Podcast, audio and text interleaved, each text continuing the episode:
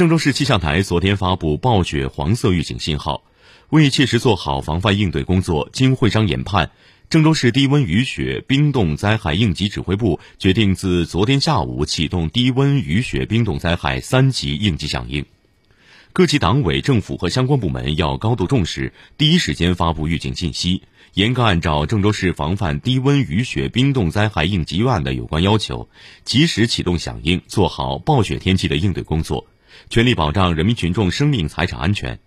强化城市主干道、立交桥、轨道交通、铁路、高速公路等运行监测及管控，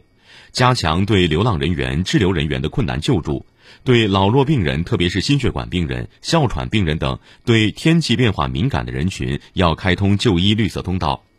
各级各部门要提前预置救援队伍和装备，加强值守、严阵以待，确保险情早发现、早报告、早处置，最大程度减轻灾害损失。